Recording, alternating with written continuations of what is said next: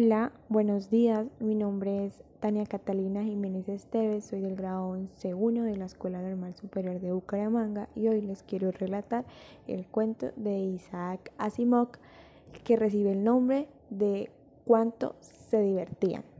Pues bien, empecemos. Margie lo anotó esa noche en el diario, en la página del 17 de mayo de 2157 escribió Hoy Tommy ha encontrado un libro de verdad. Era un libro muy viejo. El abuelo de Margie contó una vez que cuando él era pequeño su abuelo le había contado que hubo una época en que los cuentos siempre estaban impresos en papel. Uno pasaba las páginas que eran amarillas y se arrugaban y era divertidísimo ver que las palabras se quedaban quietas en vez de desplazarse por la pantalla. Y cuando volvías a la página anterior contenía las mismas palabras que cuando leías por primera vez. Caray, dijo Tommy, qué desperdicio. Supongo que cuando terminas el libro lo tiras. Nuestra pantalla de televisión habrá mostrado un millón de libros y sirve para muchos más. Yo nunca la tiraría.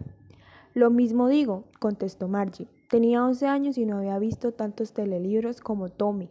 Él tenía 13. ¿En dónde lo encontraste? En mi casa. Tommy señaló sin mirar porque estaba ocupado leyendo. En el ático. ¿De qué trata? De la escuela. ¿De la escuela? ¿Qué se puede escribir sobre la escuela? Odio la escuela. Margie siempre había odiado la escuela, pero ahora más que nunca. El maestro automático le había hecho un examen de geografía tras otro y los resultados eran cada vez peores. La madre de Margie había sacudido tristemente la cabeza y había llamado al inspector del condado.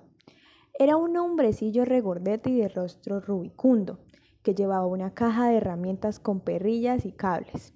Le sonrió a Margie y le dio una manzana. Luego desmanteló al maestro.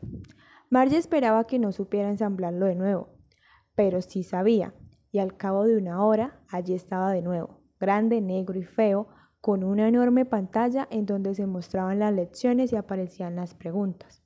Eso no era tan malo, lo que más odiaba a Margie era la ranura por donde debía insertar las tareas y las pruebas.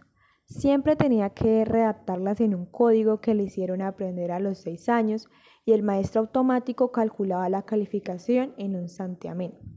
El inspector sonrió al terminar y acarició la cabeza de Margie. No es culpa de la niña, señora Jones, le dijo a la madre. Creo que el sector de geografía estaba demasiado acelerado. A veces ocurre, lo he sintonizado en un nivel adecuado para los 10 años de edad, pero el patrón general de progresos es muy satisfactorio y acarició de nuevo la cabeza de Marge. Marge estaba desilusionada, había abrigado la esperanza de que se llevaran al maestro. Una vez se llevaron al maestro de Tommy durante todo un mes porque el sector de historia se había borrado por completo. Así que le dijo a Tommy, ¿quién querría escribir sobre la escuela?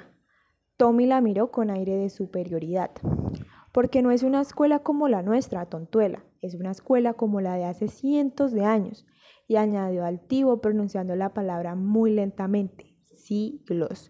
Margie se sintió dolida. Bueno, yo no sé qué escuela tenían hace tanto tiempo. Leyó el libro por encima del hombro de Tommy y añadió, de cualquier modo tenían maestro. Claro que tenían maestro, pero no era un maestro normal, era un hombre. ¿Un hombre? ¿Cómo puede un hombre ser maestro? Él les explicaba las cosas a los niños, les daba tareas y les hacía preguntas. Un hombre no es lo bastante listo. Claro que sí, mi padre sabe tanto como mi maestro. No es posible, un hombre no puede saber tanto como un maestro. Te apuesto a que sabe casi lo mismo. Margie no estaba dispuesta a discutir sobre eso. Yo no querría que un hombre extraño viniera a casa a enseñarme. Tommy soltó una carcajada. Qué ignorante eres, Margie. Los maestros no vivían en la casa, tenían un edificio especial y todos los chicos iban allí. ¿Y todos aprendían lo mismo?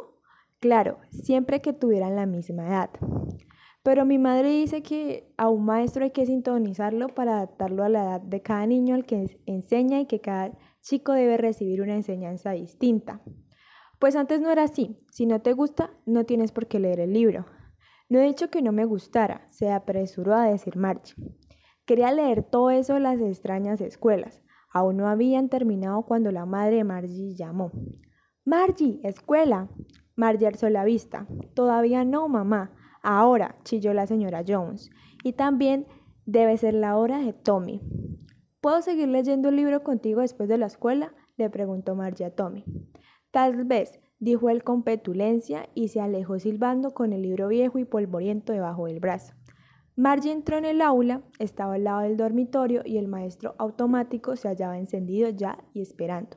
Siempre se encendía a la misma hora todos los días, excepto sábados y domingos, porque su madre decía que las niñas aprendían mejor si estudiaban con un horario regular. La pantalla estaba iluminada. La lección de aritmética de hoy, habló el maestro, se refiere a la suma de quebrados propios. Por favor, insertar la tarjeta de ayer en la ranura adecuada. Margie obedeció con un suspiro. Estaba pensando en las viejas escuelas que había cuando el abuelo del abuelo era un chiquillo. Asistían todos los chicos del vecindario, se reían y gritaban en el patio, se sentaban juntos en el aula, regresaban a casa juntos al final del día. Aprendían las mismas cosas, así que podían ayudarse a hacer los deberes y a hablar de ellos, y los maestros eran personas. La pantalla del maestro automático centelló. Cuando sumamos las fracciones un medio y un cuarto, Margie pensaba que los niños debían de adorar la escuela en los viejos tiempos. Pensaba en cuánto se divertían.